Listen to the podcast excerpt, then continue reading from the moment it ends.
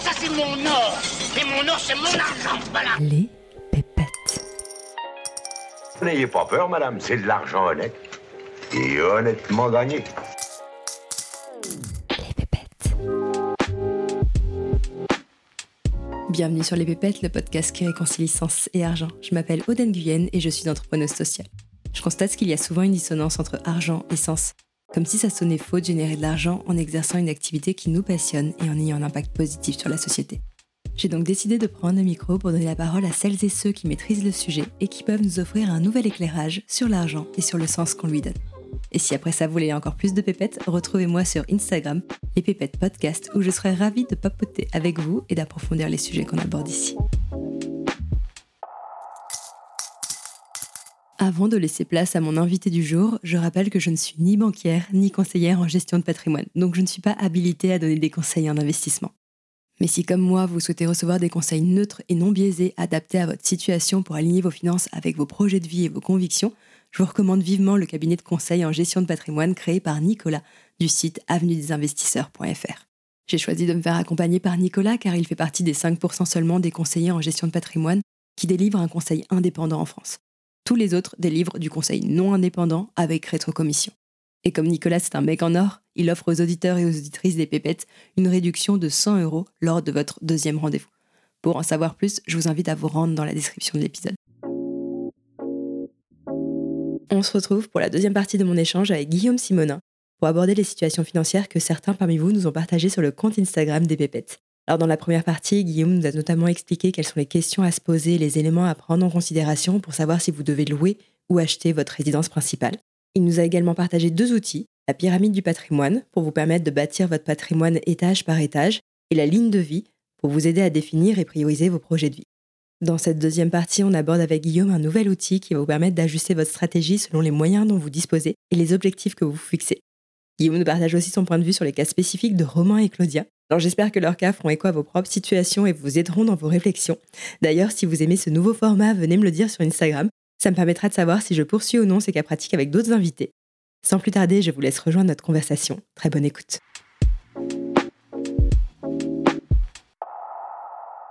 Salut Guillaume. Salut Aude. Alors on se retrouve pour cette deuxième partie de notre échange consacré à la construction de sa stratégie d'investissement. Euh, lors de notre précédent échange, on avait abordé le cas de Julie, qui est, euh, souviens-toi, entrepreneuse, qui avait 60 000 euros de côté et qui ne s'intéressait pas à l'argent, mais euh, qui voulait pouvoir dépenser son compté. Aujourd'hui, on va étudier ensemble les cas de Romain et de Claudia. Alors si je résume un peu ce qu'on a vu la dernière fois, pour construire une stratégie qui vous ressemble, ça nécessite de répondre à plusieurs questions. Première question, d'où est-ce que vous partez? Donc, c'est-à-dire quelle est votre situation actuelle, quel est votre patrimoine existant, quelle est votre capacité d'épargne mensuelle? Deuxième question, où est-ce que vous voulez aller? Quels sont vos projets, vos objectifs de vie? C'est-à-dire quels sont les accomplissements que vous serez fiers d'avoir réalisés au cours de votre vie? Quelles sont aussi les convictions et les valeurs que vous souhaitez nourrir et développer?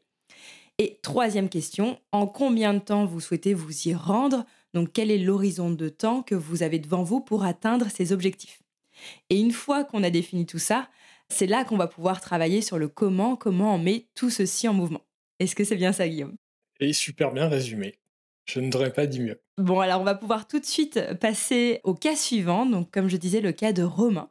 Alors je vais vous lire euh, à nouveau sa situation de départ donc d'où est-ce que Romain part, et ensuite sa situation d'arrivée, c'est-à-dire quels sont euh, les projets euh, qu'il souhaite euh, développer. Et après, comme d'habitude, Guillaume, je te laisse opérer pour nous aider à nous poser les bonnes questions pour parvenir à construire nous-mêmes notre propre stratégie d'investissement. Alors, situation de départ de Romain. Donc, Romain a 28 ans.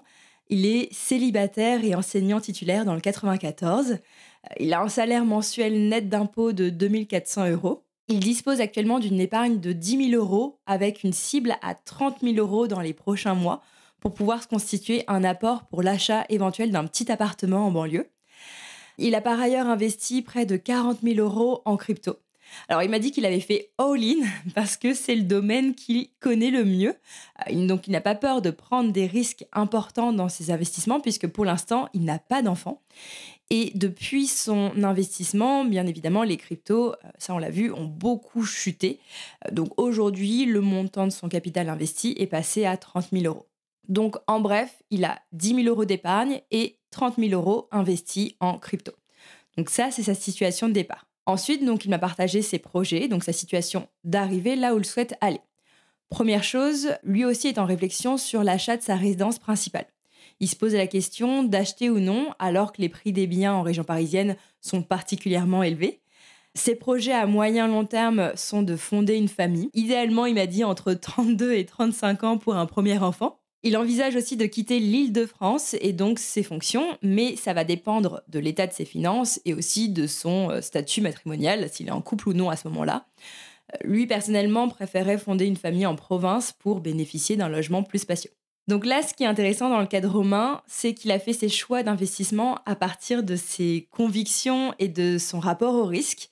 C'est parce qu'il a une appétence pour le risque et parce qu'il soutient profondément la vision qui est portée par les cryptos, avec notamment la création d'un système économique euh, incensurable et décentralisé qu'il a décidé de faire all-in sur ce type d'actifs.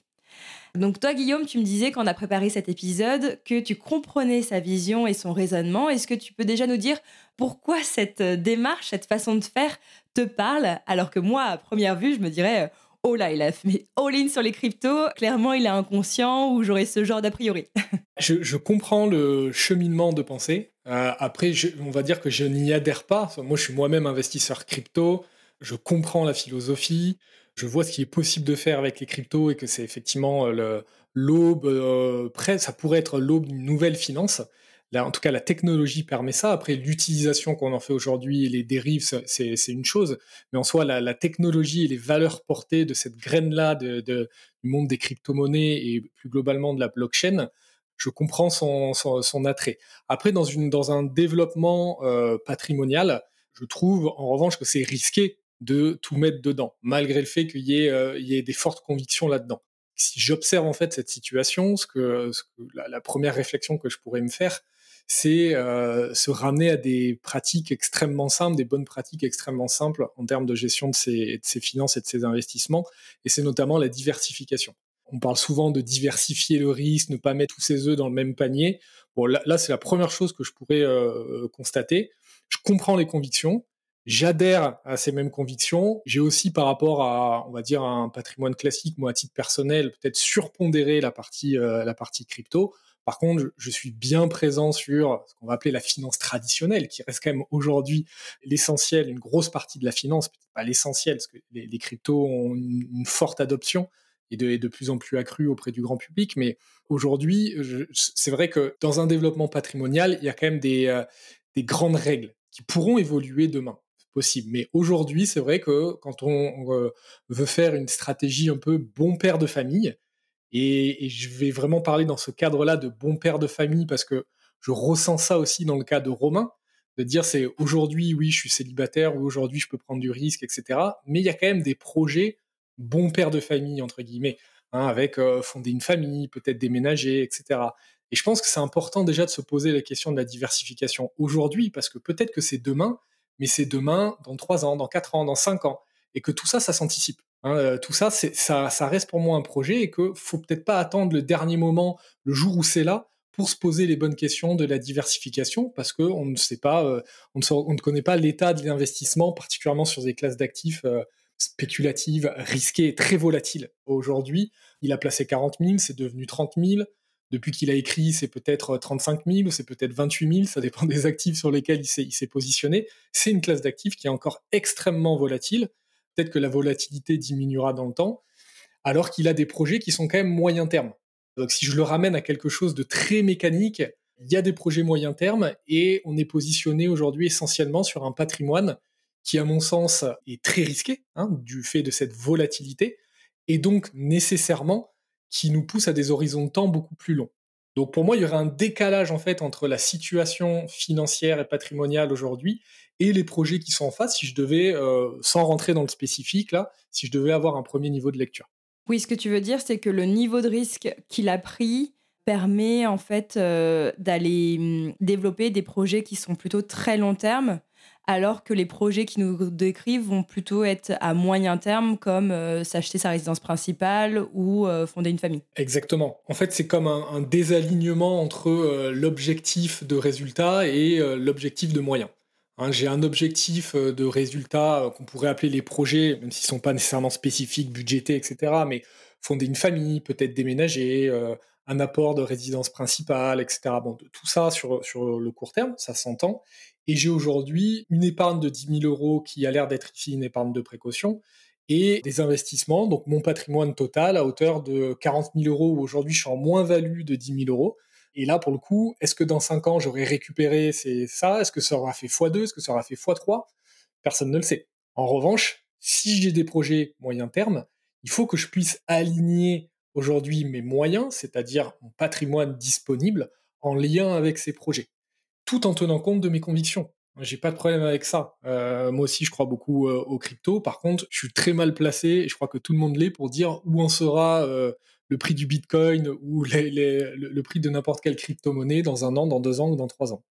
Donc concrètement, qu'est-ce qu'il faudrait faire là dans la situation de Romain pour parvenir à cet alignement entre ses moyens et ses objectifs de résultat moi, ce que je crois dans la situation de Romain, quand on l'a partagé et quand je l'ai parcouru, peut-être que ça se joue au niveau des convictions et des croyances. C'est euh, effectivement quand tu m'as envoyé le fichier, il y a un petit paragraphe sur les convictions et les croyances. Et moi, ce que je constate de Romain, c'est qu'il est éduqué sur le monde des crypto-monnaies. Donc, il a une conviction dans le monde des crypto-monnaies. Donc, il n'a pas de problème à passer à l'action dans le monde des crypto-monnaies. Mais peut-être qu'il y a des choses à aller visiter dans les autres classes d'actifs. Peut-être qu'il faut aller regarder un peu comment fonctionne la bourse, qu'est-ce qui bloque, c'est quoi mes croyances, euh, pourquoi je ne souhaite pas investir aujourd'hui sur cette classe d'actifs-là? Même chose sur l'immobilier. Je pense qu'il a besoin de personne en fait pour investir. Il a juste besoin de, s'éclairer et d'aller visiter un peu ce qui pour lui peut, peut être des points bloquants qui fait qu'il ne va pas sur telle ou telle classe d'actifs. Effectivement. Alors ce que nous disait Romain, sur euh, la partie immobilier, euh, lui, ce qui l'ennuie avec l'investissement locatif, c'est que les investisseurs, selon lui, cherchent à faire de la rentabilité à tout prix.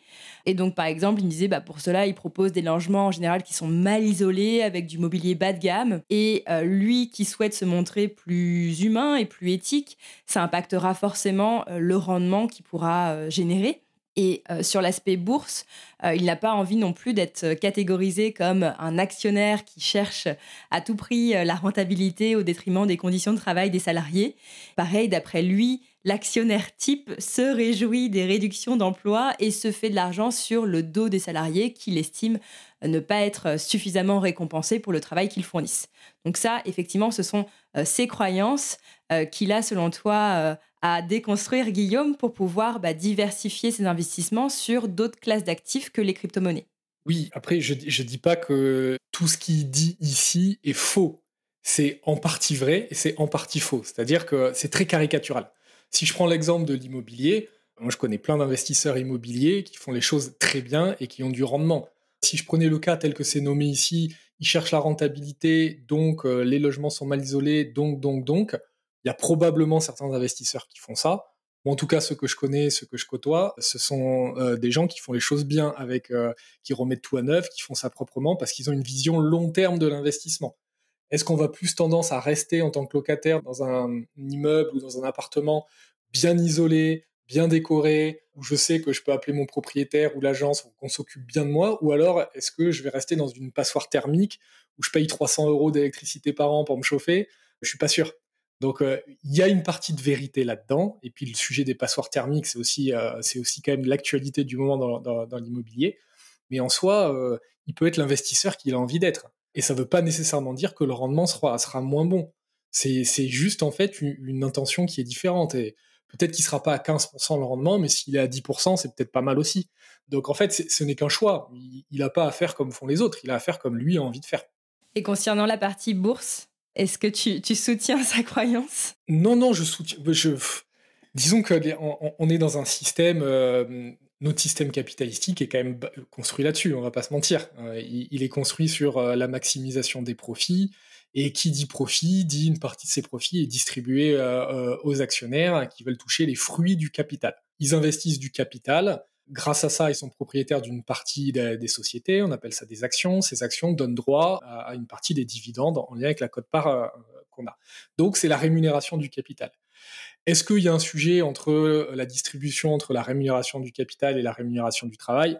Oui. Nous, en tant que particulier, on peut s'éclairer, on peut avoir un avis là-dessus. Et, c'est très bien de dire que je veux pas y contribuer ou je veux y contribuer ou peu importe. Mais disons que euh, pour moi, on passera pas d'un monde capitalistique à un monde qui est euh, le contraire ou l'inverse. Je crois pas aux extrêmes en fait. Je crois plutôt à une transition douce. Et aujourd'hui, on ne passera pas sans rentrer là-dedans, sans euh, tacler ce sujet-là, sans se faire une opinion là-dessus et, en allant sélectionner les sociétés ou sélectionner des fonds ou sélectionner des indices qui sont en lien avec les, convictions dans lesquelles on croit. Aujourd'hui, quand on parle de finances euh, responsables, finances durables, on le ramène euh, très souvent au côté vert, au côté transition énergétique, etc. Mais il y a aussi plein d'entreprises aujourd'hui qui s'adressent en fait à des sujets à impact au-delà de l'environnement, qui s'adressent à des, à des sujets euh, de partage de valeurs, qui s'adressent à, à, des sujets d'éthique, qui s'adressent à d'autres sujets, aux objectifs de l'ONU en fait, qui ne se résument pas qu'à un objectif de transition énergétique, d'environnement et de réchauffement climatique, même si c'est un enjeu important. Oui, il peut euh, effectivement euh, soutenir avec son argent euh, des entreprises qui ont une utilité sociale et pas que environnementale. Oui, et puis la, bourse, en fait, c'est juste que la bourse, c'est quoi? La bourse, c'est une place de marché d'entreprises cotées. Donc, il y a plein d'entreprises. Ça ne se résume pas au CAC 40, ça ne se résume pas qu'au Standard Poor's 500, ça ne se résume pas qu'à Apple, ça ne se résume pas qu'au GAFAM, ça ne se résume pas qu'à ça, la bourse. La bourse, c'est une place de marché. Il y a plein d'entreprises différentes, avec des intentions différentes, avec des missions différentes. Et on peut aujourd'hui, en s'éclairant, choisir vers là où on a envie d'investir. Et si la bourse, parce que ce qui est sûr, c'est que la bourse est un environnement coté, donc qui dit coté dit transparence euh, sur les résultats, transparence euh, sur euh, l'information, l'information en temps réel. Donc effectivement, dès qu'il va y avoir des événements macroéconomiques un peu majeurs, quelle que soit l'entreprise, la, bourse va réagir en fait, comme si on était sur un immense océan. Dès qu'il y a la marée, il y a tout qui se déplace, malgré le fait qu'il y en a un qui veut aller à bâbord, l'autre à tribord, un au sud, un à l'est. Bon, la marée, la météo fait que dans l'embarcation, ça va bouger. Après, il y a aussi tout ce qu'on appelle le non-côté. Et là, le non-côté, il y a plein de choses à faire. On appelle aussi ça l'économie réelle. Comment je peux investir dans l'économie réelle Hein, donc je vais vraiment caricaturer en disant la, bourse qui est techniquement de marché secondaire. Hein, la bourse, hein, on s'échange des actions en tant qu'investisseur, mais elles ont déjà été euh, émises. Euh, donc on se partage sur le marché de l'occasion euh, ces différentes actions parce qu'on a envie d'être actionnaire de l'un, vendre vendre aussi, etc. Il y a un autre marché qui est le marché de l'économie réelle où là je peux investir directement dans l'économie réelle via des sociétés qui recherchent des financements. On appelle ça le private equity ou capital investissement et là, il y a plein de plateformes qui permettent aujourd'hui aux particuliers d'adresser ces sujets-là en investissant dans une société spécifique qui développe euh, ce projet spécifique et qui a besoin de se financer sur ce levier euh, de développement spécifique. Et là, on peut, nous, agir à ce niveau de granularité-là avec, euh, avec nos investissements grâce à ces, grâce à ces plateformes.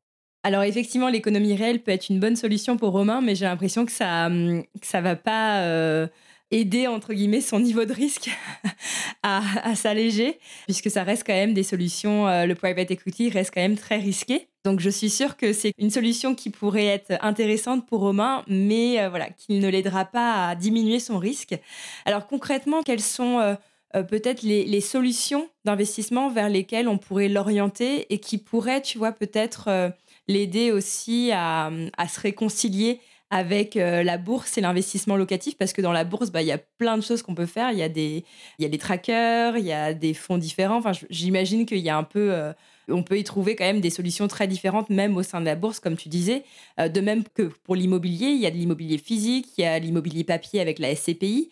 Au vu de ce qu'il nous partage, quelles sont les solutions d'investissement vers lesquelles on pourrait le rediriger et qui lui permettraient d'investir tout en n'allant pas à l'encontre aujourd'hui de ses convictions et de ses croyances? Aujourd'hui, pour investir en bourse, il y a différentes enveloppes.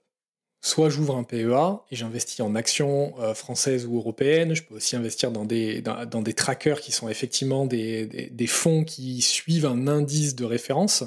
Si, je veux investir dans des trackers qui sont euh, ce qu'on appelle généralement de la gestion passive, c'est-à-dire euh, j'investis uniquement dans le tracker, il va me donner la performance d'un marché C'est comme si j'étais diversifié, ce que j'investis dans un panier d'actions. Là, pour l'allier, cet investissement-là avec ses convictions, il peut aller regarder un peu tous les indices qui se font.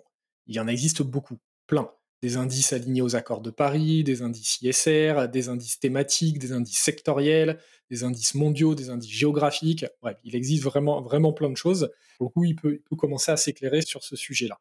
Ces trackers-là, il peut y investir soit à travers un PEA pour ceux qui y sont éligibles, soit à travers un compte titre, soit à travers une assurance vie, voire même un PER. Ça, c'est les, enveloppes fiscales. Donc, il y a d'abord l'intention de se dire, OK, c'est OK pour moi d'investir en bourse je comprends mieux, etc. Je pense que c'est la première étape.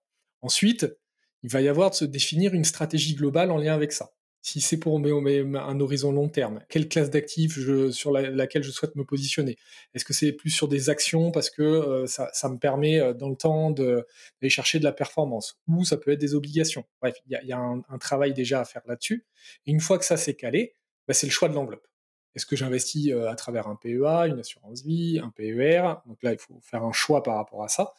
Et ensuite, c'est la mise en mouvement de tout ça et le suivi de tout ça. Et en, moins d'une semaine, j'ai investi en bourse en, ayant une réflexion euh, un peu plus globale. Et je peux décider de démarrer doucement. Je peux décider de mettre 100 euros par mois. Je peux décider de mettre 200 euros, 50 euros par mois même pour commencer, me faire une idée, voir ce qui se passe. Parce que aussi, je crois à l'action. C'est-à-dire que euh, quand on monte une montagne, le paysage s'ouvre devant nous au fur et à mesure qu'on monte. On n'a pas le même paysage en bas de la montagne qu'on a en haut de la montagne, on n'a pas la même vision, on n'a pas la même vue d'ensemble, et ce qui fait que euh, peut-être que progressivement sur le chemin, ça va venir bouger un peu ses croyances et qu'il va trouver beaucoup plus de sens à tout ça. Donc moi je pense que je crois beaucoup au mouvement et au premier pas. Et des fois c'est extrêmement simple, c'est juste ouvrir une enveloppe, prendre date et mettre 50 euros par mois, suffisamment s'éduquer pour faire ce pas-là et voir ce qui se passe. Ça, ce serait sur la partie euh, bourse. Après, sur la partie immobilier, euh, je pense que là, il y a une réflexion plus globale et je ne vais pas revenir dessus parce que ça faisait partie aussi du sujet du premier temps qu'on a enregistré ensemble sur, sur l'autre cas, entre euh, acheter une résidence principale, la louer, la capacité d'emprunt disponible. Vu qu'il y a un projet de résidence principale, un possible déménagement, etc., je pense qu'il faut être clair là-dessus est-ce que je pars aujourd'hui en fonction de mes moyens sur un investissement locatif, quitte à, baisser mon enveloppe euh, prochaine pour ma résidence principale, ou est-ce que je souhaite la conserver? Ça, c'est la première réponse à donner, pour ensuite aller un peu plus dans le spécifique de ce que je peux faire. Et là, de l'investissement immobilier, il y a effectivement l'immobilier, on va dire, traditionnel, physique, euh, j'investis euh, dans un studio, un appartement, euh, je le retape, je choisis de le mettre en meublé par exemple, c'était une des niches fiscales les plus intéressantes. Et voilà, et ça tourne et j'utilise l'effet de levier du crédit.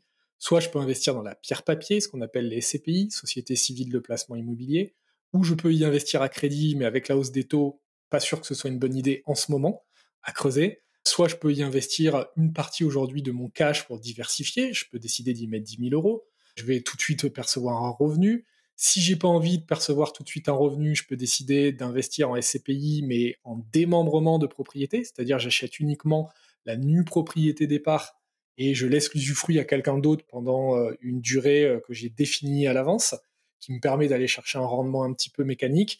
Il existe énormément de choses. Le premier pas étant d'aller bousculer un peu ses croyances et de se mettre en mouvement euh, par rapport à ça. Parce que par contre, il existe plein de choses, mais il n'y a pas non plus une quantité illimitée de classes d'actifs. Hein, aujourd'hui, il y a la bourse, il y a l'immobilier, dans la bourse, il y a les actions, il y a les obligations. Si vraiment je suis réfractaire à ça, c'est un choix personnel après. C'est vraiment un choix personnel, ou alors je peux aller sur l'économie réelle. Il y a quand même, ce que je peux partager, c'est vraiment les, les bonnes pratiques d'un développement patrimonial. Ce qui est en général recommandé, c'est d'avoir 70 ou 80% de ses investissements sur les deux jambes, les deux leviers que sont la bourse et l'immobilier. Et le reste, c'est de le placer sur du placement alternatif. Euh, et dans placement alternatif, c'est un peu un grand panier, un peu fourre-tout, mais, mais euh, on, peut y mettre le private equity, même si le private equity pourrait avoir euh, tendance à devenir une, troisième jambe. Hein, entre bourse, immobilier, private equity, ce qu'il a montré quand même de sacrées performances sur les, sur les, les, dix dernières années, même si c'est un peu plus compliqué en ce moment, étant donné étant donné la crise vécue. Mais voilà, le private equity commence à s'imposer comme quand même une classe d'actifs euh, qui est certes risquée, mais sur laquelle on commence à avoir une visibilité, une lisibilité et euh, qui est intéressante en termes de diversification. Et après, c'est les placements alternatifs. Ben, il y a plein de choses. On y met les cryptos, on y met le crowdfunding, on y met, on y met plein de choses. Hein. on y met plein de choses. Pourquoi pas les montres Pourquoi pas euh, la forêt Pourquoi pas des voitures de collection Pourquoi pas plein de choses. Et là, c'est entre 0 et vraiment 30% mm, maximum, enfin en fonction des convictions, en fait, cette règle-là, de son patrimoine global. Parce que ce sont des actifs beaucoup plus risqués. Quand tu dis son patrimoine global, ça prend en compte l'épargne de précaution ou pas? Euh, Non, je prends pas en compte l'épargne de précaution là-dedans. L'épargne de précaution, c'est un peu le matelas, le matelas à part. Je parle plus de la partie investissement. Donc, euh, si on suit euh, du coup les grandes règles de l'investissement pour lisser son risque, aujourd'hui là, Romain a 100% de son patrimoine qui est investi donc dans ce qu'on appelle tout ce qui est alternatif, les crypto-monnaies au lieu d'avoir plutôt cette part qui situe entre 0 et 30% de son patrimoine. S'il doit mettre 70% euh, euh, en bourse et en immobilier, euh, faudrait qu'il désinvestisse 21 000 euros aujourd'hui de ses cryptos, donc 70% de 30 000, 21 000 euros de ses cryptos pour les réinvestir en bourse et en immo. Oui, ou pas nécessairement, parce que moi, tu, je me mets à la place de Romain et tu me dis ça, je lui dis je suis en moins-value de 10 000 euros, j'ai une forte croyance dans ce, dans, dans ce modèle-là, je ne vais pas désinvestir. Par contre, ce qui pourrait intégrer aujourd'hui il n'y a pas à tout changer du jour au lendemain. C'est pour moi, c'est sa vie et c'est sous forme de transition. Par contre, ce qu'il pourrait intégrer, c'est sur toute sa capacité d'épargne aujourd'hui euh, qu'il a. Hein, je ne sais pas combien il met qu'il arrive à mettre de côté tous les mois. Peut-être qu'il peut commencer à s'intéresser à ces, à ces actifs-là. Je serai à sa place, j'entends ça, je sens les convictions qu'il a, je réalloue pas. Moi, je reste investi. Je reste investi parce que c'est des convictions fortes que j'ai eues.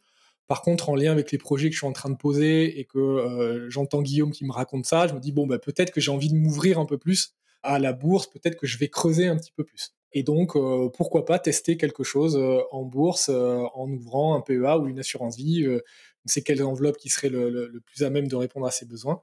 Et je commence, je commence à me faire un peu la main dessus. Ce qui était intéressant dans ce que tu nous partageais tout à l'heure, quand je te demandais quelles sont les solutions vers lesquelles on pouvait orienter Romain, c'était que je trouvais ça en fait euh, peut-être euh, plus intelligent dans son cas de partir des produits d'investissement, donc euh, des supports, d'aller chercher des trackers qui l'intéressent, des trackers peut-être thématiques qui l'intéressent, selon justement ses, convictions. Et ensuite, une fois que j'ai choisi mes produits, voir dans quelles enveloppes, à partir de quelles enveloppes, je peux aller investir dans ces produits. puisque je dis ça parce que souvent on a tendance à faire l'inverse, à se dire est-ce qu'il vaut mieux euh, commencer à ouvrir, euh, à placer dans un PEA, une assurance vie euh, ou un autre type d'enveloppe? Et que là, dans ton raisonnement, en fait, toi, tu partais du produit, du support, et ensuite, tu remontais à l'enveloppe. C'est intéressant parce que pour moi, c'est une réflexion qui se croise, en fait. C'est-à-dire, c'est pas petit 1, je fais ça, petit 2, je fais ça, petit 3, je fais ça. Disons qu'il y a trois grands temps, une stratégie globale, des supports, des enveloppes. C'est plus quelque chose de mixé, en fait. Parce que euh, certaines enveloppes, si je fais le choix que par l'enveloppe, je vais regarder en termes de fiscalité, quelle est la plus intéressante. Je pourrais le regarder que par un seul prisme, on dirait. Euh, la fiscalité est plus intéressante sur le PEA, j'ouvre un PEA. Oui, mais un PEA, il te limite dans le choix des supports. Pas de problème, c'est une des meilleures enveloppes fiscales euh, en France.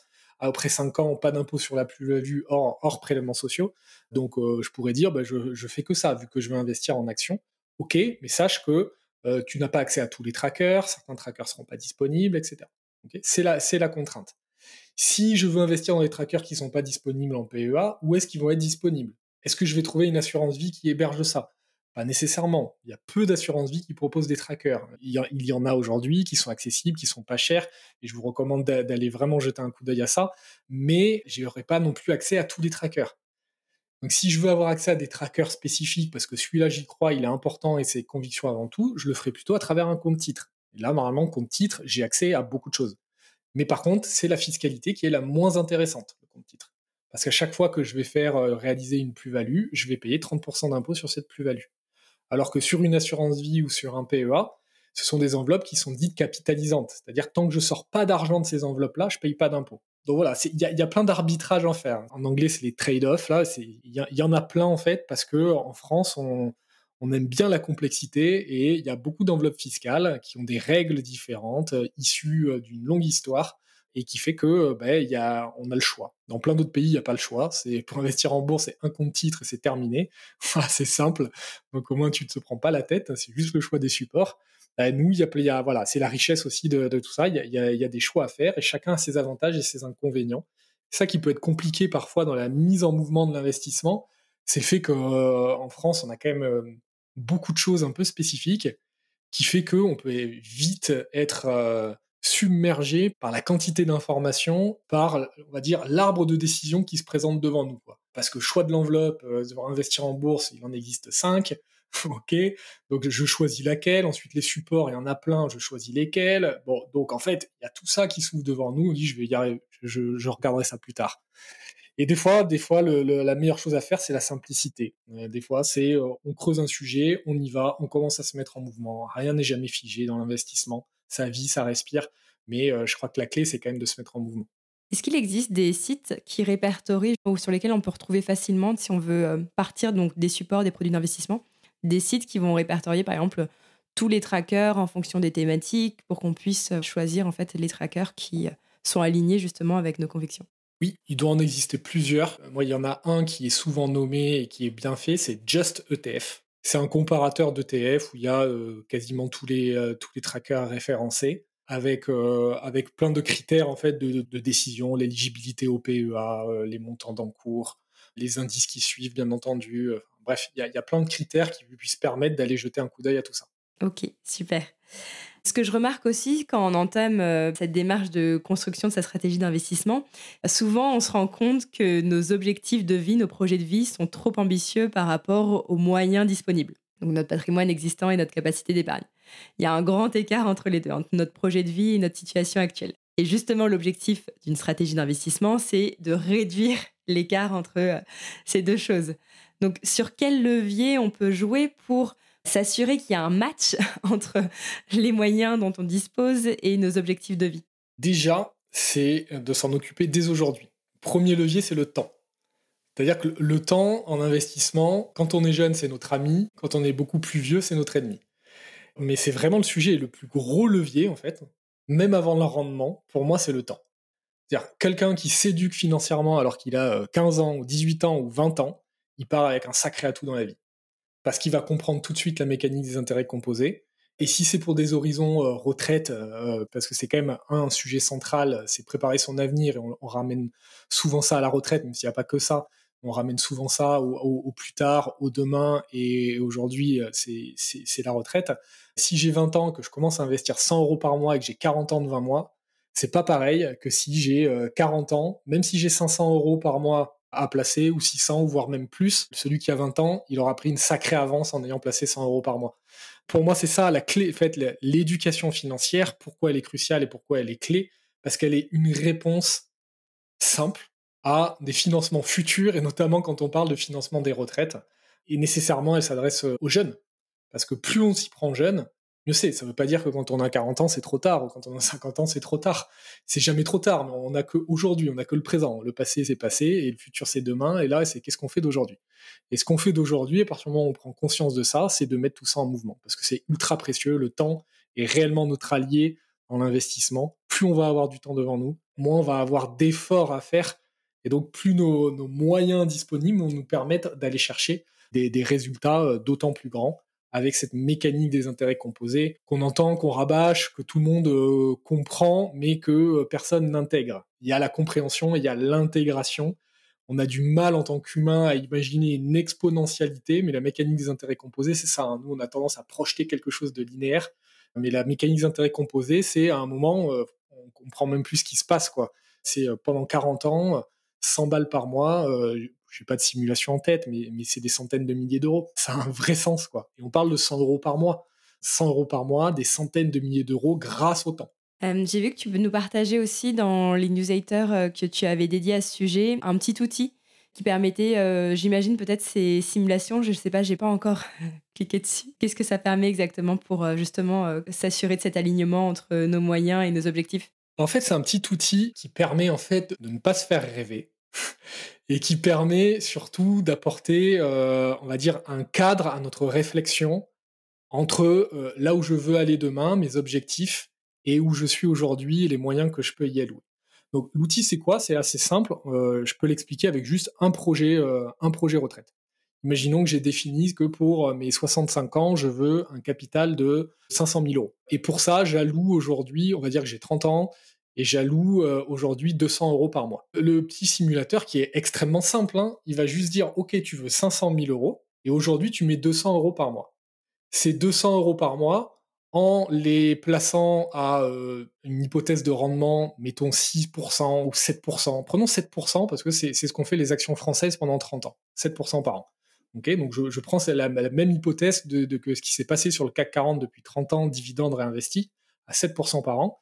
Euh, ces 200 euros par mois, ça va peut-être me donner 200 000 ou 250 000. Il faudrait rentrer dans le simulateur. Bah là, tout de suite, je vais me poser une question. Je veux 500 000. Et en fait, ce que j'alloue aujourd'hui peut me donner 250 000 euros si on arrive effectivement à, faire ce, à faire ce rendement-là. Donc, qu'est-ce que je fais de ça? Est-ce que je décide, parce qu'il n'y a pas 36 choix là, c'est soit je prends plus de risques pour aller chercher plus de rendement, mais attention, moi c'est pas sur cette variable-là que je jouerai, soit je baisse mon objectif de résultat, ok, je prends conscience que 500 000 euros, ça sera pas possible, soit j'augmente mon objectif de moyens. Et donc, il faut que je passe non pas à 200 euros, mais peut-être à 300, à 350 ou à 400 euros. En prenant ça, ce petit simulateur, en, le faisant, en l'éclatant un peu par projet, et en faisant une somme de tout ça, ça permet de donner une bonne idée très chiffrée, en fait, de ce que j'alloue aujourd'hui pour mes projets. Est-ce que c'est réalisable, pas réalisable Est-ce que j'ai des arbitrages à faire? Parce que peut-être que, en fait, je vais prioriser mon projet retraite et qu'au final, mon projet euh, d'achat de bateau où j'ai alloué 200 euh, euros par mois aussi, eh ben, je décide qu'en fait c'est pas très important et que je louerai un bateau plutôt que de l'acheter et que au final je vais l'allouer à mon projet retraite et là d'un seul coup je passe de 200 à 400 euros et je peux aller chercher mes 500 000 euros. Voilà donc c'est juste un, outil hein, d'aide d'aide à la réflexion et d'aide à la prise de décision. Effectivement, ce qui est intéressant, c'est que si jamais donc, nos objectifs de vie, nos projets de vie sont euh, relativement ambitieux, soit on se retrouve à devoir prioriser, comme tu dis, à faire des arbitrages, soit on doit euh, parvenir à augmenter cette capacité d'épargne mensuelle. Et pour cela, on peut jouer sur deux tableaux. Soit on apprend à gagner davantage, à créer euh, de l'argent, de la richesse, soit on apprend à dépenser moins. Absolument. C'est euh, soit on fait des sacrifices aujourd'hui avec notre situation, notre situation financière, donc on peut optimiser notre budget, on peut faire des choix, on peut décider de déménager, enfin bref, c'est ça c'est propre, propre à chacun. Soit effectivement on crée des sources de revenus supplémentaires on ouvre le robinet pour faire rentrer ben, plus de flux dans notre, dans notre situation financière. Et c'est pour ça que souvent, on, allie en fait euh, l'entrepreneuriat avec l'investissement. Investir et s'investir. C'est aussi un levier pour son futur. Bon, alors si on résume pour le cas de Romain, avant de passer euh, au cas de hum, Claudia. Le gros point pour Romain, ça va être euh, justement de lisser son risque, parce qu'on a vu que même s'il a une forte appétence pour le risque, euh, son risque est peut-être trop élevé par rapport à ses projets moyens, long terme qui nous décrit, notamment le projet de se loger ou de faire un investissement locatif et le projet de fonder une famille et potentiellement de partir s'installer en province. Donc pour cela, vu que tu l'as bien senti, Romain, ce sera pas du genre à désinvestir de ses cryptos, surtout après avoir connu la moins-value récente. Peut-être qu'il a plutôt intérêt là à, rediriger sa capacité d'épargne mensuelle vers euh, du coup des, euh, des, choses plus traditionnelles et moins risquées. Tu nous as notamment cité donc les deux piliers que sont euh, la bourse et l'immobilier. Et à partir de là, s'il souhaite vraiment soutenir ses convictions qui ont l'air vraiment très fortes, peut-être il a plutôt intérêt à partir des produits d'investissement, des supports, et à remonter après pour voir à partir de quelle enveloppe il peut aller investir sur ces supports en lesquels il croit profondément.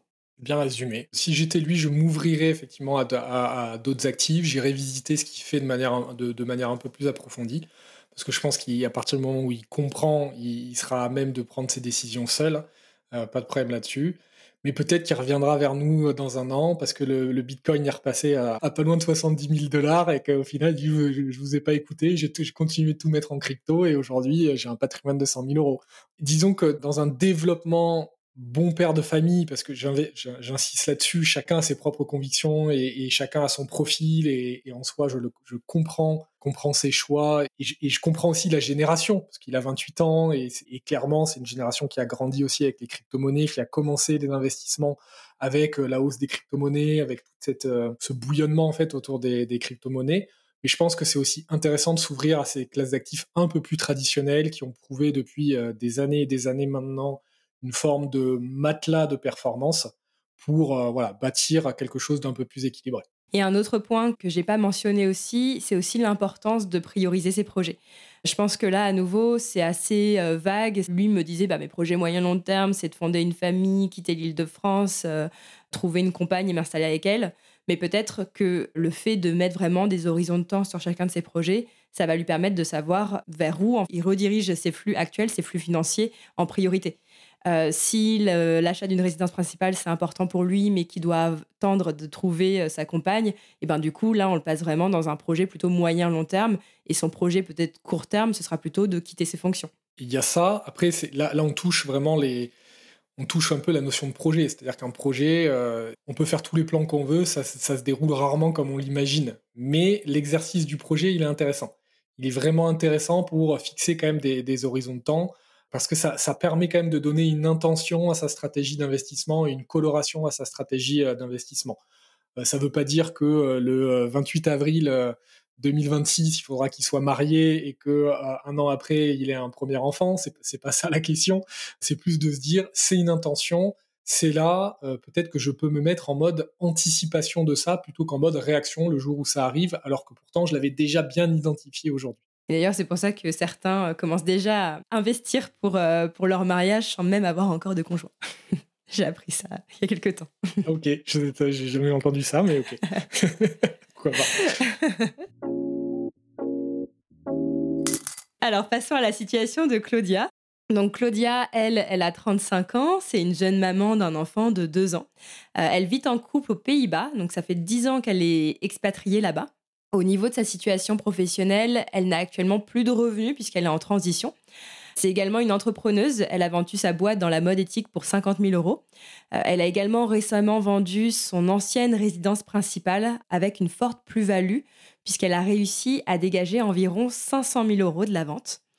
Euh, donc aujourd'hui, elle se retrouve avec des liquidités qui sont euh, très importantes. Elle a en gros 500 000 euros à placer ce qu'elle souhaite, c'est de profiter de cette période de transition pour se former pendant un an et travailler en parallèle en freelance deux, trois jours par semaine.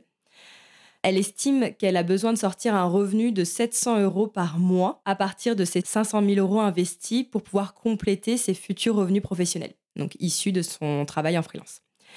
Elle a également le projet avec son conjoint d'avoir un deuxième enfant et elle, elle est animée par des valeurs écologiques qui sont très fortes. D'ailleurs, elle a longtemps été tiraillée entre son envie de financer ses projets personnels et professionnels d'un côté et son besoin d'un autre côté de respecter ses convictions euh, environnementales. Elle est convaincue que pour investir, pour générer de l'argent à partir de son argent, donc pour transformer son 1 euro en 2 euros, ça revient à soutenir un modèle d'économie qui n'est pas pérenne pour l'humanité, puisqu'on se retrouve à surexploiter les ressources de la planète. Et donc, pour elle, même si elle se tourne vers l'investissement responsable, ça revient quand même à financer une croissance. Et donc, à partir du moment où on est dans cette logique de croissance infinie, dans un monde fini qui dispose de ressources limitées, c'est là où le bas blesse. Ça n'a pas de sens selon elle.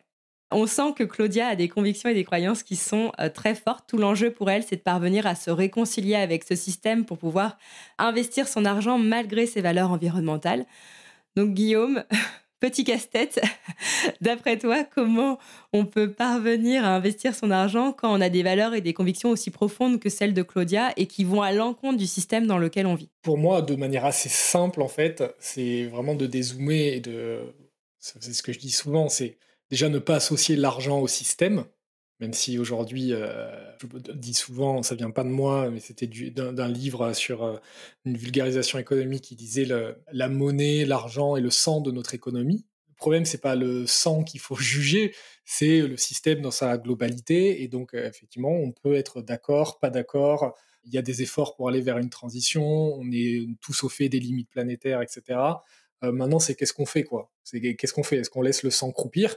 Ou est-ce qu'on le, on le redirige vers des choses qu'on a envie de voir pousser et de voir fleurir? Donc en fait, c'est assez simple, c'est de se dire, euh, c'est une capacité, aujourd'hui c'est une belle somme d'argent, je peux décider de la mettre à la fois en lien avec mes projets, à la fois en lien avec les enjeux que je veux euh, nourrir et cultiver, et donc ben, je peux investir en ce sens. C'est toujours pareil, après on peut avoir des convictions et après il y a la matérialisation de ces convictions. Est-ce qu'aujourd'hui je suis prêt à mettre 500 000 euros dans une société dans laquelle je crois beaucoup parce qu'elle est en train de changer le monde et que peut-être demain je vais avoir un retour là-dessus ou pas. Après, c'est, on peut avoir des convictions fortes, mais c'est est-ce que on est prêt à prendre le risque pour son cas personnel? C'est comme s'il y avait, euh, il y avait deux choses. Il y a, euh, on va dire, le sens porté. Moi, j'y adhère en tout cas à, ça, auquel on adhère plus ou moins. Enfin, chacun, chacun a ses propres convictions par rapport à ça. Et il y a après le comportement. C'est-à-dire, est-ce que je décide là d'agir en lien avec mes convictions? C'est là où il faut trouver l'arbitrage. C'est toujours pareil, il faut trouver en fait l'alliance de tout ça entre le sens porté et entre aujourd'hui, moi en tant qu'individu, j'ai besoin de sortir 700 euros euh, par mois. Voilà, ça c'est ce que j'ai entendu. Je vois, c'est un projet, il est court terme, il est concret. Est-ce que je me pose la question de est-ce que cet investissement que je dois faire doit répondre à la fois au sens porté et au changement de modèle économique et de paradigme économique, et versus je veux aujourd'hui 700 euros par mois. Ou alors, est-ce que je peux trouver une forme d'arbitrage là-dedans? Parce que moi, je ne crois pas ni au blanc ni au noir. Je crois que tout est fait de nuances. Hein, et qu'aujourd'hui, quand on dit qu'on est dans un modèle de transition énergétique, je pense qu'aujourd'hui, on a tous conscience de ça. En tout cas, les, nouvelles générations ont conscience de ça et que ça se passera pas, ça peut difficilement se passer autrement.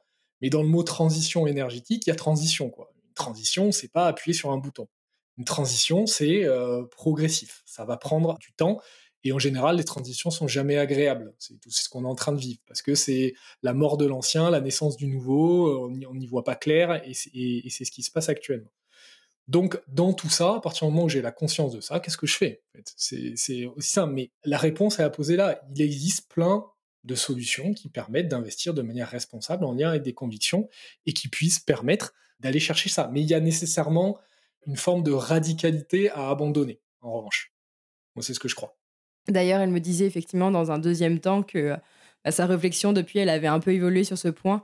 Aujourd'hui, elle se dit que c'est OK d'investir son argent dans ce système capitaliste parce que ça lui permet justement, comme tu dis, de dégager ces fameux 700 euros par mois dont elle a besoin au minimum pour pouvoir euh, vivre et compléter ses revenus liés au freelance. Et donc, pour pouvoir, elle, avoir du temps et de l'énergie à consacrer pour euh, justement étudier et travailler sur d'autres modèles d'économie et pour faire évoluer tout le système dans la direction qui lui correspond. Oui, et puis on pourrait dire aussi euh, le, système capitaliste a permis d'avoir une forte plus-value sur ma résidence principale que j'ai vendue et j'ai merci à lui aujourd'hui j'ai 500 000 euros pour réaliser mes projets. On peut pas toujours dire ça c'est mauvais, ça c'est bon et je prends que le bon et ça me va très bien et au final donc je, je pense qu'il y a vraiment quelque chose à trouver plus de justesse en fait en lien avec ça. Donc tant mieux que sa réflexion ait, évolué en lien avec ça, euh, parce que je pense qu'aujourd'hui, elle part d'une excellente base pour pouvoir construire quelque chose euh, d'assez juste à la fois pour elle, pour ses projets, pour euh, ce qu'elle veut, veut porter, elle en tant qu'individu, dans sa reconversion entre guillemets, et en même temps bah, de pouvoir lui permettre de vivre ça où bah, elle va aider le monde vers là où il doit aller, et en même temps, pourquoi pas trouver des leviers d'investissement est-ce que c'est sur la totalité du capital? Est-ce que c'est sur une partie du capital? J'en sais rien. Qui puisse permettre d'aller investir dans euh, des sociétés ou dans l'économie réelle, pour le coup, qui apportent vraiment euh, du changement et qui contribuent à la transition. C'est vrai que c'est un peu une discussion que j'avais en aparté avec Claudia, c'est que je me rends compte aujourd'hui que la façon la plus pure d'investir son argent, c'est justement d'investir dans l'économie réelle, où là, on a une transparence complète. Et c'est d'ailleurs euh, Lina que j'avais reçue euh, sur le podcast qui travaille pour la plateforme euh, lita.co et qui propose justement euh, aux particuliers d'investir dans des entreprises à impact. Et elle me disait qu'il n'y a pas d'investissement plus pur que celui-ci, parce que même quand on investit dans des produits financiers issus de l'investissement responsable, finalement, on ne sait jamais vraiment où va notre argent, contrairement à quand on finance ce type d'entreprise directement. C'est sûr. C'est sûr que là, sur ce type d'investissement, on est à la source. Hein. c'est-à-dire, c'est une entreprise qui lève euh, des fonds, euh, peut-être 200 000 euros, pour acheter euh, telle machine qui va lui permettre de faire ça, ou pour aller s'internaliser sur tel marché avec tel impact. C'est sûr que la mesure de l'impact peut être beaucoup plus simple, beaucoup plus transparente et, et beaucoup plus claire en allant chercher directement ce genre d'investissement. Ça, c'est une certitude. Est-ce que tu aurais des, noms, des exemples de noms de plateformes ou de solutions issues de l'investissement responsable qu'elle pourrait regarder en particulier à lui donner? Tu en as déjà nommé une là, il y a qui permet de faire ça.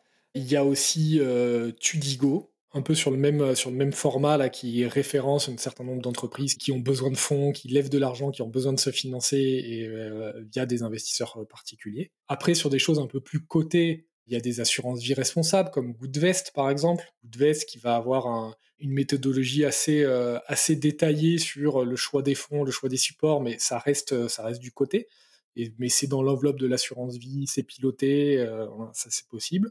Et après, il y a euh, le, choix de tracker, le choix de fonds euh, spécifiques, où là, il faut aller chercher un peu de granularité pour ça. Il y a le private equity qui va être juste des fonds en lien avec l'ITA.co, c'est un peu le même principe. Hein. Ce sont juste des fonds, au lieu d'investir dans une entreprise, une entreprise, on investit dans des, dans des fonds avec un gestionnaire qui va gérer ça. Et là, on est aussi sur l'économie réelle. il, il existe des choses. Après, c'est toujours pareil. C'est-à-dire qu'on parle de 500 000 euros. Est-ce que je suis prêt à mettre 500 000 euros là-dessus, étant donné le risque qui existe et l'absence de liquidité qui existe sur ce genre d'investissement? Là, c'est là où on doit confronter la conviction et ce que j'aimerais peut-être faire dans l'idéal à euh, le cas personnel, ses projets perso et de trouver la bonne alliance de tout ça. Peut-être qu'il y a euh, là-dessus 60% euh, de traditionnel et 40% d'un peu plus conviction. Je sais pas je sais pas. C'est quelque chose qui a à travailler en tout cas. Si on raisonne d'un point de vue chiffre uniquement, selon toi, quand on investit 500 000 euros, quel est euh, le revenu mensuel qu'on peut dégager à partir de ces 500 000 euros investis? Ce que je prends en exemple, c'est si demain elle devait placer 500 000 euros en SCPI, hein, en Société civile de placement immobilier, qui distribue en moyenne 4,5% par an, brut avant fiscalité. Donc je, ne connais pas la fiscalité aux Pays-Bas, donc euh, je ne sais pas ce qui reste après, euh, après, ça. Mais imaginons qu'il reste 3% là-dessus. Si on fait 500 000 euros de 3%, ou même 2% si on veut, si on veut vraiment être, critique, ça nous fait du 10 000 euros par an à 2%. Donc ça nous fait du 833 euros par mois. Vraiment un calcul de, un calcul de coin de table. Il est fort probable qu'on peut aller chercher un peu plus de rendement, etc. Mais c'est vrai que les SCPI sont une solution qui permettent de distribuer de manière régulière et de manière assez stable un rendement. Et il existe des SCPI responsables aujourd'hui Il existe des SCPI responsables. Après, tout dépend ce qu'on appelle responsable, mais disons dans le sens labellisé, investissement socialement responsable, etc., il en existe, effectivement, euh, qui investissent dans de l'immobilier euh, durable. Et après, comme tu disais, c'est à elle ensuite de placer le curseur, enfin en tout cas de trouver la bonne proportion entre sur ces 500 000 euros, combien j'investis dans l'économie réelle. Et donc, j'ai euh, cette forme euh, très pure de l'investissement et euh, combien je garde pour pouvoir le placer sur des choses plus traditionnelles comme les SCPI, les trackers thématiques. Il y a des trackers qui existent aujourd'hui, qui sont que moi j'appelle investissement traditionnel, on dit dans, dans, le côté, dans la bourse, etc. Il existe des indices alignés aux accords de Paris, par exemple. Hein, ça, c'est concret, c'est-à-dire qu'il référence, c'est un panier d'actions dont la trajectoire doit répondre euh, aux accords, euh, à l'article 2 des accords de Paris. Ça, c'est un exemple. Donc, il, existe des, choses. Pour moi, c'est un monde qui est vraiment en, mouvement. Ça. Euh, la finance durable, responsable, c'est ça existe depuis très longtemps, mais c'est en train de vraiment prendre sa place maintenant. C'est en train de se structurer. Il y a eu beaucoup de greenwashing, il y en a peut-être encore beaucoup, il y en aura de moins en moins parce que les gens sont de plus en plus vigilants sur ce, sur ce sujet-là. Il y a des choses qui se passent partout, en fait, sur ces sujets-là. Mais donc, moi, si j'étais à la place de Claudia, je me dirais, en fait, quelles sont les solutions d'investissement traditionnelles? Donc, quels sont les SCPI, les trackers thématiques qui me parlent, que je peux aller chercher et quel est le rendement que je peux espérer? À partir de là, voir combien je dois allouer pour pouvoir parvenir à générer ces 700 euros mensuels qu'elle souhaite pouvoir avoir. Et ensuite, voir euh, sur ces 500 000 euros combien il me reste et combien je peux investir avec dans l'économie réelle. C'est juste à partir du moment où les projets sont bien, sont bien ceux-là et qu'il n'y en a pas d'autres aux alentours. C'est vrai que moi, je suis très projet. Donc, quand je vois une situation euh, comme ça, quand je lis ces lignes-là, je regarde toujours un peu entre les lignes. Je sens une reconversion, je sens peut-être une, volonté de recréer un autre projet derrière. Est-ce qu'il y aura besoin de fonds là-dessus? Je sens qu'il y a des choses à creuser de manière à, avoir une stratégie d'investissement qui soit euh, à la fois alignée aux volontés d'aujourd'hui, à la fois alignée aux besoins d'aujourd'hui et à la fois euh, flexible pour permettre en fait d'utiliser peut-être des, sommes et une disponibilité euh, future pour des projets qui aujourd'hui sont peut-être juste naissants, peut-être à peine conscients, mais qui sont, mais qui par là. la première question à se poser, c'est est-ce qu'elle a besoin de sortir uniquement un revenu de 700 euros par mois à partir de ses investissements ou est-ce que ces autres projets, comme le projet d'avoir un deuxième enfant, nécessitent également d'augmenter ses revenus mensuels? Et même le projet de, reconversion, hein, si elle veut se former, c'est pourquoi? C'est pour un projet d'entreprise après? Est-ce qu'il y aura besoin d'investir dans ce projet d'entreprise ou pas? C'est juste en fait euh, dresser quand même des premiers contours de choses qui sont pas forcément nécessairement aujourd'hui très claires, mais qui euh, demain peuvent être un vrai sujet. Donc c'est déjà mettre des contours à ça. Et donc, d'où l'importance aussi de vraiment prendre ce temps, comme tu disais, de, un, définir ses projets et ensuite de traduire ces projets en objectifs financiers. Et c'est finalement euh, presque la partie la plus difficile pour moi. Euh, ça l'est, hein, ça l'est, et puis c'est quelque chose qui bouge. C'est sûr qu'il y a des projets, c'est pas simple de définir, euh, de définir un montant. Ça l'est pas du tout. Et comme tu disais, mais même si ça reste encore flou dans notre esprit, même si on n'est pas sûr qu'on aura euh, un deuxième enfant avant de euh, lancer son entreprise ou l'inversement, au moins le fait de fixer un horizon de temps et de, ça permet déjà de fixer une intention, une direction qui pourra être euh, malléable et bouger au fil du temps. Oui, et puis tous les projets ne sont pas nécessairement à rentrer dans un cadre de réflexion patrimoniale et d'investissement. Quand je dis ça, je m'explique c'est euh, par exemple le projet de deuxième enfant, est-ce que vraiment il y a un objectif financier à y mettre dessus? Ou est-ce que c'est juste une information à porter par rapport à la stratégie d'investissement? Par exemple, moi quand je lis ça, je me dis, ok, est-ce qu'il y a besoin de constituer un capital pour un projet de deuxième enfant? Peut-être que oui, hein, mais euh, peut-être que non. Mais par contre, de connaître ça, qu'il va y avoir un projet et que peut-être à terme, ça veut dire je sais pas, j'arrête de travailler parce que je veux m'occuper de, de, mon enfant, donc il va y avoir des baisses de revenus, il va y avoir tout ça. Là, ça peut apporter de la réflexion sur la stratégie d'investissement, sur les sommes qu'on va bloquer aujourd'hui, sur le fait que dans le projet de deuxième enfant sera peut-être dans trois ans, ben je, veux pouvoir disposer plus facilement de mes fonds, donc je ne choisirai pas telle solution, mais plutôt celle-là. Voilà, les, les projets, c'est pas toujours en fait euh, un objectif financier et qu'il faut atteindre. Ça peut aussi être une coloration à, à donner à la stratégie d'investissement. Une autre question, moi, que je m'étais notée, c'est au vu de ces liquidités importantes, aujourd'hui, est-ce que tu penses que le crédit lombard peut être euh, adapté par rapport à la situation de Claudia?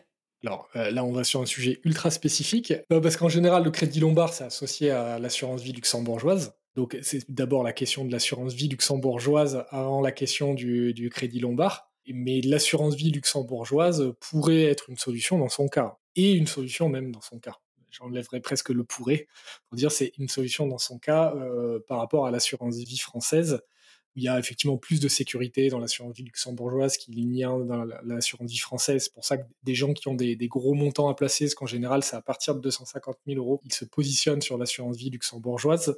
Et effectivement, il y a la possibilité euh, de faire ce qu'on appelle un crédit lombard dans l'assurance vie luxembourgeoise, c'est-à-dire que euh, on peut, sur la base de nos investissements, emprunter un certain montant, 50%, 60%, 70% de ce qu'on a placé. C'est en fait le montant placé qui vient en garantie euh, de ce crédit. Et on peut disposer donc comme d'un effet de levier, hein, on peut redisposer de cet argent-là pour euh, soit des projets qui nous sont propres, soit pour le réinvestir. C'est comme si on arrivait à faire un effet de levier en fait sur nos propres fonds via un crédit lombard. Et ça peut avoir du sens, mais ça, ça se, travaille parce que c'est dans quel cadre ça s'inscrit, pourquoi. Euh, mais c'est une bonne manière de faire de l'effet de levier, c'est un peu plus technique. Et là, pour le coup, je recommande de se faire accompagner sur ces sujets. D'ailleurs, ça me fait penser à, selon toi, à partir de quel montant Est-ce qu'il y a un certain niveau de patrimoine à partir duquel on a intérêt à se faire accompagner par un professionnel? Je pense que oui. En fait, euh, moi, mettrais deux, choses différentes. Il y a le, conseil en investissement et il y a le conseil en gestion de patrimoine. Gestion de patrimoine, va y avoir euh, vraiment quelque chose d'un peu plus euh, juridique va y avoir euh, peut-être des montages de société, peut-être va y avoir des montages un peu particuliers qui nécessitent d'avoir une expertise et que qu'il est difficilement possible de faire euh, de faire seul. Et là, il faut se faire accompagner. Après, de définir un montant, euh, je sais pas, je l'ai l'ai pas nécessairement en tête. Ça va dépendre aussi de de l'appétence de chacun à gérer son argent. Disons qu'aujourd'hui, euh, si j'ai 500 000 euros à placer, pas moi spécifiquement, je parle de manière plus, plus générique, ça, peut être quand même une bonne chose de se faire, euh, au moins d'aller chercher un premier avis ou de se faire accompagner et d'aller chercher des informations pour faire les bons choix. Euh, je pense que c'est important de s'éclairer soi-même pour regarder le lead et pas se faire embarquer en fait par par le conseiller dans une voie qu'on ne voulait pas nécessairement juste parce qu'on n'était pas éclairé. Donc c'est important de toujours garder le lead, de rester le capitaine, de comprendre euh, comment ça marche, de ce qui est possible, pas possible et de ce que j'ai envie. En fait, c'est à, à moi de donner le ton. Par contre, pour la mise en œuvre, ça peut être intéressant de se faire accompagner. Et d'où peut-être l'intérêt de faire cet exercice en amont avant d'aller voir un conseiller, de construire sa propre stratégie d'investissement. Euh, si on reprend la situation de Claudia, euh, de voir elle comment elle définirait sa situation et après de la confronter à la vie d'un professionnel pour euh, toujours plutôt être en lead et influencer son conseiller plutôt que ce soit l'inverse. Ouais, je, pense que c'est même au-delà de la construction, etc. C'est vraiment d'être éclairé sur le sujet, d'être vraiment dans une posture en fait de pilote de ses finances et pas dans une posture de voilà j'ai 500 000 euros, voilà mes objectifs, qu'est-ce qu'il faut que je fasse? N'y a pas de problème. Hein, pour moi, c'est plus une posture pour bien, pour bien jauger le, conseiller qui se mette bien au service du projet, au service de la stratégie, et pas qu'il impose quelque chose parce que c'est simple, parce que c'est comme ça, et c'est parce que les autres font comme ça. Euh, non, quand il y a des convictions, quand il y a des choses, on ne veut pas nécessairement faire comme tout le monde. Donc, il, est nécessaire de donner le ton.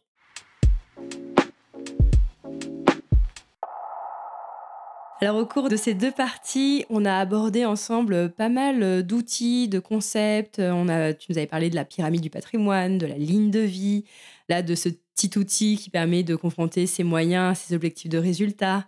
En résumé, quelles sont les grandes étapes par lesquelles passer pour bâtir sa stratégie d'investissement? Première étape pour moi, c'est vraiment faire le point sur sa situation financière aujourd'hui. Ce que j'ai en budget, euh, ce que j'ai en patrimoine, où est-ce que c'est euh, d'avoir une photo euh, la plus claire possible de d'où on part, bien définir où on va, le cap, la direction, si possible d'avoir des objectifs qui soient très spécifiques, des objectifs financiers, euh, budgétés, des durées de placement, donc des horizons de temps, bien les positionner en fait sur, euh, sur une échelle de temps, et puis de les prioriser pour dire bah, est-ce que celui-là il est plus important que celui-là? Ça va nous aider dans la stratégie d'investissement si on doit faire des arbitrages si on doit dire non, au final, c'est ce projet qui est plus important ou pas quand on va commencer à allouer nos, objectifs de moyens. Une fois qu'on a ces deux extrémités, le point de départ, le point d'arrivée, il faut qu'on trace la ligne, l'itinéraire pour arriver du point A au point B. C'est la stratégie d'investissement. Et là, on va d'abord commencer à confronter et se faire une idée entre mes objectifs de moyens, mes objectifs de résultats. Donc là, pourquoi pas utiliser le, le petit fichier extrêmement simple pour euh, prendre chaque projet et regarder un peu ce que ça donne, pour au moins avoir des premiers ordres de grandeur pour construire une première version de sa stratégie d'investissement en disant tel projet je vais y allouer ça, euh, tel projet je vais y allouer ça. Et ensuite c'est le choix du comment. C'est là où on commence à parler solutions. Plutôt l'assurance vie euh, pour ça, plutôt l'immobilier pour ça, euh, un peu de crypto là-dessus. Et, là je peux utiliser la pyramide du patrimoine pour avoir un cadre et bâtir une stratégie d'investissement qui me ressemble et qui est alignée à la fois à mes projets et à la fois alignée avec mes convictions. Et quand tu dis qu'on a intérêt à choisir ces solutions d'investissement, par exemple choisir plutôt l'immobilier pour ça, euh, est-ce que ça veut dire qu'on a intérêt à choisir une classe d'actifs ou une solution d'investissement en fonction d'un projet? Est-ce que tu vois ce que je veux dire? Oui, je vois ce que tu veux dire, mais non. Ça pourrait, euh, pourquoi pas hein, ça, ça pourrait. Au bout d'un moment, une stratégie d'investissement euh, cohérente, c'est une espèce de fusion des objectifs de moyens, des objectifs de résultats que tu te donnes mais nécessairement un investissement immobilier, il peut répondre à plusieurs projets en fait. Il peut répondre à des projets nécessairement qui vont être un peu plus long terme, hein, ce qu'on investit pour l'immobilier sur le long terme. Une stratégie d'investissement, quand tu la construis, au final, elle a une cohérence en lien avec des projets, mais c'est une fusion de, de, plein de petites choses. Tu n'investis pas pour l'immobilier juste pour ça, mais tu pourrais. Tu pourrais dire, euh, moi, l'immobilier, c'est pour la retraite, quoi qu'il arrive. Donc ça veut dire que je vais le conserver jusqu'à la fin ou si je le revends, c'est parce qu'il y aura une belle opportunité, mais le fruit de la revente, je le laisserai pour la retraite. Tu peux raisonner comme ça. Moi, je crois surtout que c'est tout ça, c'est un cadre qui, à un moment, permet d'avoir une clarté sur les solutions que je peux choisir. Et après, pour moi, c'est tellement pas figé, en fait. C'est-à-dire que c'est quelque chose qui vit et qui respire à la fois euh, au, gré de ton éducation, de ta compréhension, à la fois au gré de ce qui se passe euh, dans le monde et surtout au gré de ta vie et de tes projets construire une stratégie d'investissement, pour moi, c'est juste se mettre en mouvement. C'est faire les premiers pas vers, c'est s'ouvrir à des choses qui au départ euh, nous intéressaient pas forcément parce que on avait des croyances, on dit ça marche pas comme ça, on se dit c'est pas pour moi, on se dit j'en suis pas capable, j'en sais rien, ce qu'on se raconte, mais c'est plus se mettre en mouvement par rapport à ça et en fait naturellement la vie est un chemin, ça avance, les choses évoluent et en fait la stratégie elle bouge tout le temps, tout le temps, tout le temps. Par contre, ben voilà, je me suis mis en mouvement, c'est plus clair que ça ne l'était euh, il, y a, un an, je peux reconstruire une stratégie, je peux refaire une itération, et au final, ça se structure comme ça et ça se construit progressivement. Et comme c'est quelque chose qui est en permanence euh, en mouvement, à quelle fréquence toi tu réajustes ta stratégie d'investissement? en fait, tu peux réajuster à chaque, euh, par exemple, tu touches 100 000 euros d'une donation, à chaque événement un peu majeur, ou alors euh, tu as décidé de larguer ton boulot pour devenir entrepreneur, peu importe, à, chaque, on va dire, changement de direction un peu fort, un peu marqué, que ce soit sur la situation financière, que ce soit sur les projets, tu peux réfléchir à ça. Et sinon, c'est pas trop de regarder ça une fois par an. Hein, une fois par an, de regarder, ok, si c'est toujours aligné, c'est toujours ok. Et des fois, c'est toujours ok, rien qui a bougé, et bien, ça continue de tracer, ça prend 5 minutes. Là, on a abordé ensemble des euh, situations de personnes sans prendre en compte la situation de leur conjoint. Quand on est en couple, est-ce qu'on aborde les choses de la même façon ou est-ce qu'on doit vraiment co-construire cette stratégie d'investissement à deux? Quels sont tes euh, conseils par rapport à ça? Ça dépend de chacun. Hein. En général, quand on est en couple, on a quand même des projets communs. Moi, j'aurais tendance à dire que oui. C'est-à-dire qu'à partir du moment où il y a des projets communs, il doit y avoir une réflexion commune par rapport à ça. Après, on peut aussi avoir des projets communs et que, euh, ben, ok, on partage des projets. Par contre, on veut gérer indépendamment ses finances. Il n'y a pas de règle en fait.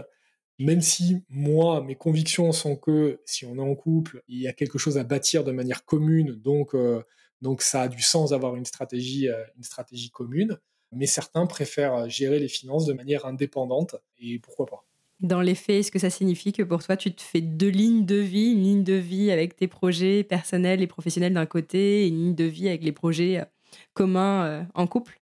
Non, je pense que j'ai une ligne de vie, mais je sais que j'ai des projets qui sont partagés et sur lesquels peut-être que je suis pas le seul à y mettre des moyens. Le cas d'une résidence principale, euh, bon, si mon conjoint veut la résidence principale à Marseille dans 10 ans et que moi c'est à Paris dans 3 ans, va falloir se poser la question du sens du projet commun. Donc le projet commun, c'est juste qu'il sera partagé sur la ligne de vie de chacun. Peut-être que c'est Marseille dans 10 ans et que euh, vu que c'est un budget de 600 000 euros, ça sera 300 000 euros chacun ou, euh, ou 400 euh, pour moi, 200 pour toi, j'en sais rien. C'est juste que c'est un projet commun, donc il faut prendre en compte l'autre, mais je le gère avec mes moyens individuels. Quand on a préparé ensemble l'épisode, tu m'avais dit quelque chose qui m'a interpellé, donc je me suis dit que j'allais te poser la question. tu m'avais dit qu'on ait 10 000 euros ou 100 000 euros à placer, c'est la même chose, c'est très souvent les mêmes recommandations. Qu'est-ce que tu entendais par là précisément? Il y a effectivement un certain montant de patrimoine où qu'on place, alors 10 000 c'est peut-être un peu exagéré, mais qu'on place 20 000 euros, 25 000 euros ou qu'on place 80 000 euros ou 100 000 euros, ça peut être les mêmes recommandations de base en fait. C'est ce que j'ai dit tout à l'heure, c'est euh, entre 80 et 100 ça doit être de, l'immobilier et de la bourse, le reste c'est du placement alternatif, c'est des pourcentages, donc ça fonctionne quel que soit, euh, on va dire, le niveau de patrimoine. Après, il y a quand même un certain montant de patrimoine où il y a des solutions qui vont être plus à même de répondre à ce niveau financier. Par exemple, l'action vie luxembourgeoise, si on n'a pas 250 000 euros, on n'y a presque pas accès. Alors, certains permettent d'y accéder à 50 000 euros, etc., mais, ça n'a pas de sens parce qu'on n'y a pas accès de toute façon. Donc, ça n'a pas de sens. Il y a plein de fonds d'investissement aussi où on peut y avoir accès qu'à partir de 100 000 euros. Si on n'a pas accès aux mêmes outils, on n'aura pas nécessairement les mêmes recommandations. Mais sur monsieur et madame tout le monde aujourd'hui, euh, la grosse partie de la population, eh ben c'est euh, de l'investissement en bourse. On se dit, c'est comment c'est simple, quoi. Hein, investissement en bourse, euh, tracker. Choisissez une enveloppe presque qui vous fait plaisir, qui est à la même de répondre à vous, ou prenez toutes les enveloppes, parce qu'en soi, il n'y a pas de frais fixes à l'utilisation d'une enveloppe. Prenez date et commencez à, commencez à avancer sur ces sujets, quel que soit le, le montant de votre patrimoine. Bon, si après avoir entendu tout ce que tu nous as partagé, Guillaume, celles et ceux qui nous écoutent ne passent pas à l'action et continuent de laisser leur argent dormir sur leur compte et livret, qu'est-ce que tu aimerais leur dire euh, en dernier mot? Ben, J'aimerais leur dire déjà que la banque les remercie de laisser cet argent sur, euh, sur des comptes courants euh, ou, sur des livrets. Ce que je dirais, c'est peut-être se réconcilier avec cette énergie de l'argent et de se dire que cet argent, en fait, c'est un outil. Donc aujourd'hui, quand on a de l'argent, on a un outil à notre disposition et qu'est-ce qu'on décide de faire de cet outil? Est-ce qu'on le laisse au garage? Et c'est un choix, il n'y a pas de problème, ou est-ce qu'on décide de l'utiliser parce qu'il peut nourrir à la fois mes projets futurs, préparer mon futur avec un peu plus de sérénité, et il peut aussi nourrir mes convictions. Et si le monde me fait réagir aujourd'hui, eh ben, je peux agir, je peux me responsabiliser, et je peux décider qu'aujourd'hui j'ai envie de faire autrement et pas comme tout le monde, et que par contre je reprends le lead sur ce sujet parce que la banque, elle, elle va s'en servir de son argent. elle va s'en servir pour financer des choses qui, en ne faisant rien, en fait, presque le pire pour moi. C'est-à-dire que c'est que en faisant rien, on nourrit d'autant plus le système. Parce qu'en ne faisant rien, on laisse la responsabilité à un autre. Jamais ça reste sur un compte et ça bouge pas et s'écroupit. Les acteurs financiers s'en servent pour nourrir leurs propres intérêts. Donc, je reprends le lead et je décide, moi, de l'allouer là où j'ai envie de l'allouer. C'est ça, reprendre le, lead sur ses finances. C'est en fait se responsabiliser. C'est que ce, ce n'est que ça. Ce n'est qu'un outil, mais on reprend le pouvoir un petit peu sur sa vie et en reprenant le pouvoir sur son argent. Très clair, merci Guillaume. Pour conclure, la dernière fois, je t'ai posé la question que je pose à tous mes invités euh, pour pouvoir connaître ta plus grande source de richesse, donc c'est-à-dire ce qui vaut tout l'or du monde chez toi. Tu m'as répondu que c'était tes convictions. Tu m'as dit que tu avais passé les 30 premières années de ta vie à les chercher et le jour où tu les as enfin trouvées, tu as quitté ton job de conseiller en gestion de patrimoine. Donc pour les personnes qui nous écoutent et qui n'ont pas encore identifié leurs convictions, ce en quoi elles croient profondément, quels conseils pourrais-tu leur donner pour les aider à toucher du doigt, disons, ce qui va leur permettre d'avoir euh, une vie plus riche?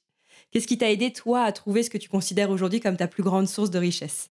Euh, Moi, ce qui m'a aidé, c'est de euh, faire des erreurs. c'est un peu bateau parce que c'est souvent ce qu'on dit, mais en soi, c'est juste que j'ai fait des choix, euh, j'ai pris des risques, euh, j'ai fait plein de choses qui n'ont pas fonctionné, mais c'est parce que ça n'a pas fonctionné que je me suis rendu compte que c'est des choses que je ne voulais pas. Très souvent, pour aller chercher ce qu'on veut, faut aller expérimenter ce qu'on veut pas. Et, moi, j'ai fait beaucoup de choses que je voulais pas en fait euh, foncièrement. Donc consciemment dans ma tête, je me disais que je le voulais, mais en fait, c'était pas ça. Pour arriver, pour presque faire bout d'un moment la liste de non, mais ça en fait non, je voulais pas, non ça je voulais pas, non ça je voulais pas. Mais euh, j'ai su vraiment que je le voulais pas en l'ayant quoi enfin en le vivant. C'est ça qui m'a moi m'a permis euh, d'avancer et que je continue d'avancer hein. je, pense que personne n'arrive jamais c'est un chemin. Donc euh, je voilà. Je pense que moi je suis un chercheur. Je, je teste j'expérimente j'avance je crois beaucoup à l'action. Je crois qu'il faut passer à l'action et que quoi qu'il arrive que ça réussisse que ça réussisse pas c'est une information précieuse pour continuer d'avancer. Je crois que le pire, c'est de végéter, c'est de pas bouger, c'est de rester dans une, pseudo zone de confort qui ne l'est pas au final, où en fait on, s'éteint un petit feu. Donc euh, j'applique ça aussi euh, aux finances. Là, je pars dans la vie en, global, mais au final, c'est la même chose sur le sujet et sur le terrain de jeu de la finance. C'est je pense qu'il faut avancer pour s'éclairer là-dessus, reprendre le contrôle, faire des choix conscients, qu'ils soient bons ou mauvais. En soi, c'est un choix qu'on a fait et qu'on assume. Voilà. Trop bien. Merci beaucoup, Guillaume. Avec plaisir, Aude. Merci encore.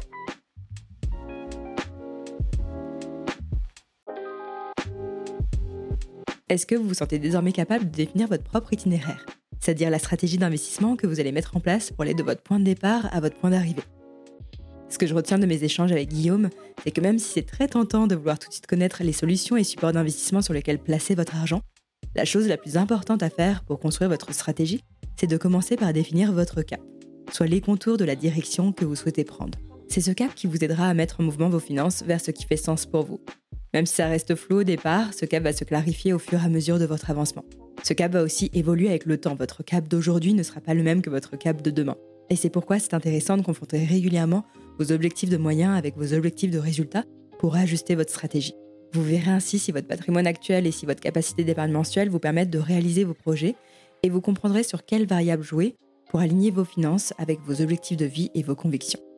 Pour cela, Guillaume nous a partagé un outil que vous pourrez retrouver en description de l'épisode. Je vous ai également mis d'autres sources pour vous aider à bâtir votre propre stratégie. Ces ressources sont issues d'une des mini-formations que Guillaume propose avec son offre d'abonnement Regenize Flash. Regenize Flash vous permet de recevoir toutes les deux semaines une mini-formation sur un thème en économie, en finance ou en investissement. Si ces cas pratiques vous ont été utiles ou si vous avez encore des questions par rapport à votre propre situation, venez m'en parler sur le compte Instagram Les Pépettes Podcast. Je serais ravie de répondre à vos questions et éventuellement de les aborder lors d'une prochaine étude de cas si ce format vous plaît. Donc n'hésitez pas à me dire ce que vous en avez pensé. On se retrouve mardi dans deux semaines et d'ici là, je vous souhaite de remettre du sens dans vos finances.